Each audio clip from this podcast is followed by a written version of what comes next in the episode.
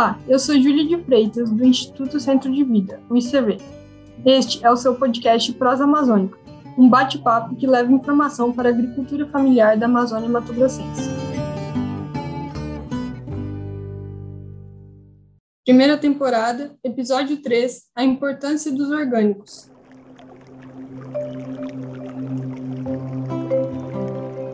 Faça um café e puxe a cadeira, que como eu prometi no último episódio, nosso papo vai ser sobre a importância da agricultura orgânica. Aqui eu estou com meu colega Odair Fagundes, ele é técnico do Programa de Negócios Sociais e veio falar um pouco com a gente sobre isso. Olá, Júlia. É um prazer estar aqui para esse papo sobre agricultura orgânica. Muito se fala sobre alimentos orgânicos são mais saborosos, nutritivos e seguros para a nossa saúde e a saúde do meio ambiente. Mas afinal, Quais requisitos um alimento precisa seguir para ser considerado orgânico? Bom, o educador do Programa de Negócios Sociais do ICV, Lua Cândido, também nosso colega, ele traz uma resposta.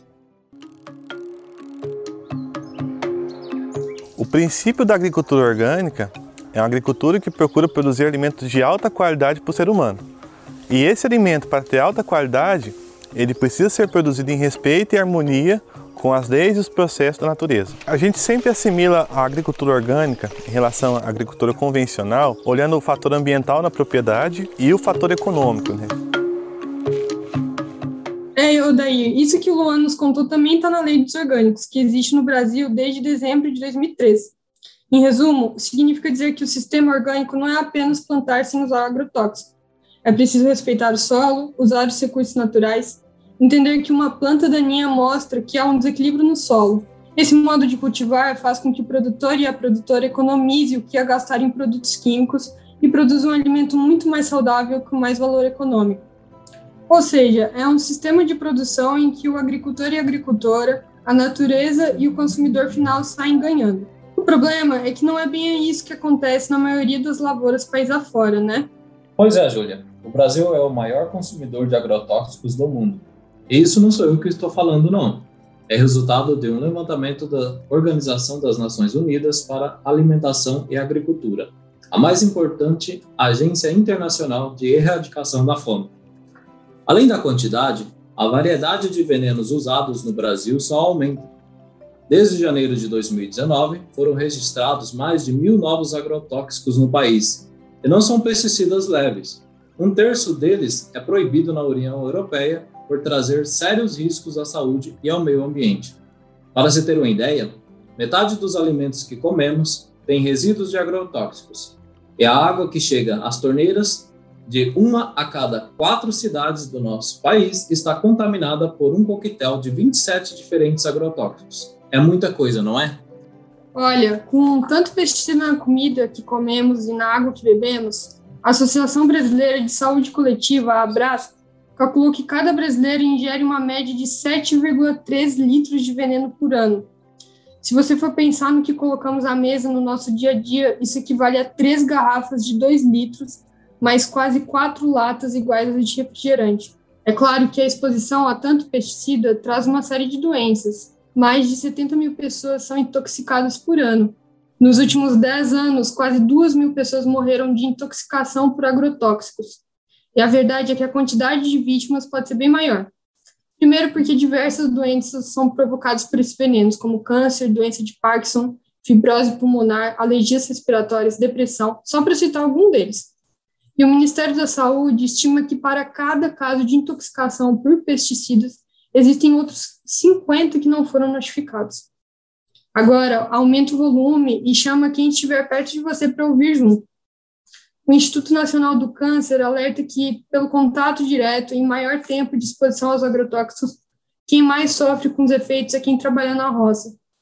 Uma pesquisa feita pela Universidade Federal de Mato Grosso com a Fiocruz mostrou que a quantidade de agricultores intoxicados subiu de 5 mil em 2007 para 10 mil em 2012, e o número de pessoas que perderam a vida por isso cresceu 56% no período.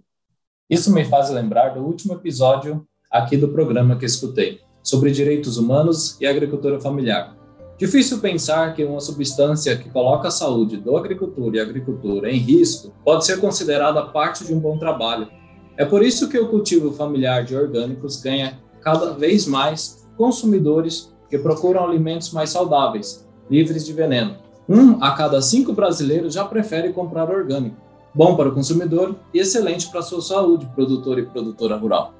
A Roseli de Brito, também conhecida como Rose, que você conhece, daí, ela é produtora rural e nos conta um pouco sobre a experiência dela nessa transição. Até 2018, né, a gente plantava com adubo químico, né? Usava veneno para matar o mato, para poder a, ajeitar a terra para a gente poder plantar a verdura. De 2018 para cá, aí a gente está tudo no orgânico, né? E o orgânico é bom demais. No meu ponto de vista, nossos produtos saem até melhor e mais saborosos, né? E faz bem para a saúde. A Rose foi uma das atingidas, infelizmente, por uma pulverização de agrotóxicos em uma fazenda em abril deste ano. As famílias de toda a sua comunidade tiveram prejuízos irreparáveis. Mas o bom é que ela continuou firme e forte na missão de recuperar sua produção e seguir plantando sem veneno. Mas a gente sabe que não dá para mudar tudo do dia para a noite. Com ela e seu esposo, o Oswaldo, também conhecido como Val, foi gradual. E para isso, é preciso aprender um novo jeito de olhar para a terra e cultivar. Por isso, vamos ouvir de novo o que diz o Luan.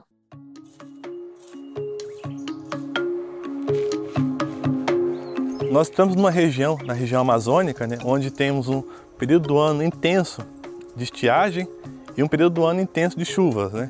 E nesse período intenso de, de chuvas, há uma grande intensidade de insetos, doenças na agricultura, seja convencional, seja na agricultura orgânica. E nós temos uma série de aprendizados com os agricultores, uma série de observações na horta, né, que há uma grande dificuldade de poder manejar, controlar esses insetos, diferente do outro tipo de agricultura, onde a gente pensa somente em eliminar então trabalhamos especificamente em manter a vida no solo, em tentar aumentar a imunidade no canteiro. As práticas utilizadas na agricultura orgânica visamos sempre otimizar custos, né, pensando no bem-estar da propriedade.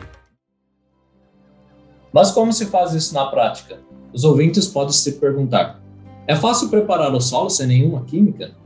Adeilson Alves de Souza, produtor de Paranaíta, conta pra gente o que ele acha desse sistema. Nessa preparação do solo, eu achei interessante porque a gente usa as matérias orgânicas, né? É, o solo está rico em nutrientes, fornecendo assim para os alimentos. E a parte principal e fundamental, eu sei que eu estou contribuindo com o meio ambiente. Então eu me sinto bem, né, em fazer isso que eu faço hoje. Esse é um trabalho incrível, não?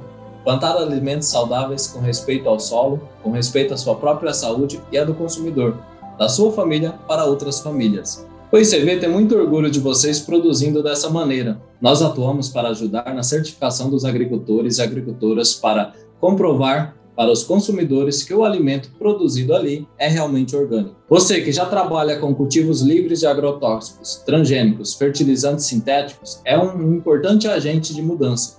Lembrando também que o ICV ajudou a formar a rede de produção orgânica da Amazônia Mato Grossense, que é uma rede formada por organizações comunitárias da região para conseguir certificar as famílias com o selo de orgânico. É pelo esforço de agricultores e agricultoras como você, que nos ouve, que mais brasileiros podem colocar no prato alimentos frescos, saudáveis e nutritivos. É por sua causa que podemos imaginar um futuro mais otimista para as pessoas e para o meio ambiente. Obrigada pela sua companhia nos ouvindo. Obrigada pela parceria, Odair, e até o próximo Prosa Amazônica. Obrigado pelo convite, Júlia, e até mais, pessoal.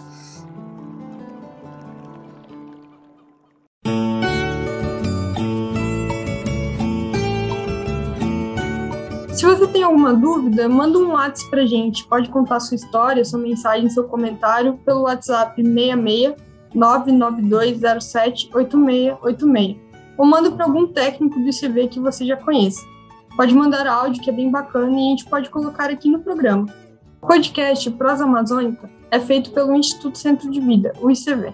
Apresentação de Júlia de Freitas, da Comunicação, roteiro da agência Bem Comunicar e edição de Rafael Salvador. Siga a gente nas redes sociais, no Instagram Instituto Centro de Vida, no Twitter ICV Centro de Vida e no Face Instituto Centro de Vida.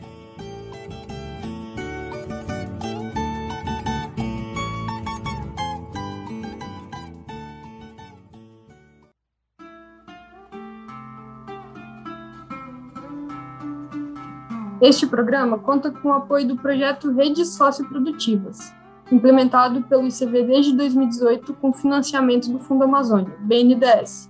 Ele apoia as cadeias de leite, café, hortifruti grangeiros, castanha do Brasil, babaçu e cacau nas regiões norte e noroeste do estado.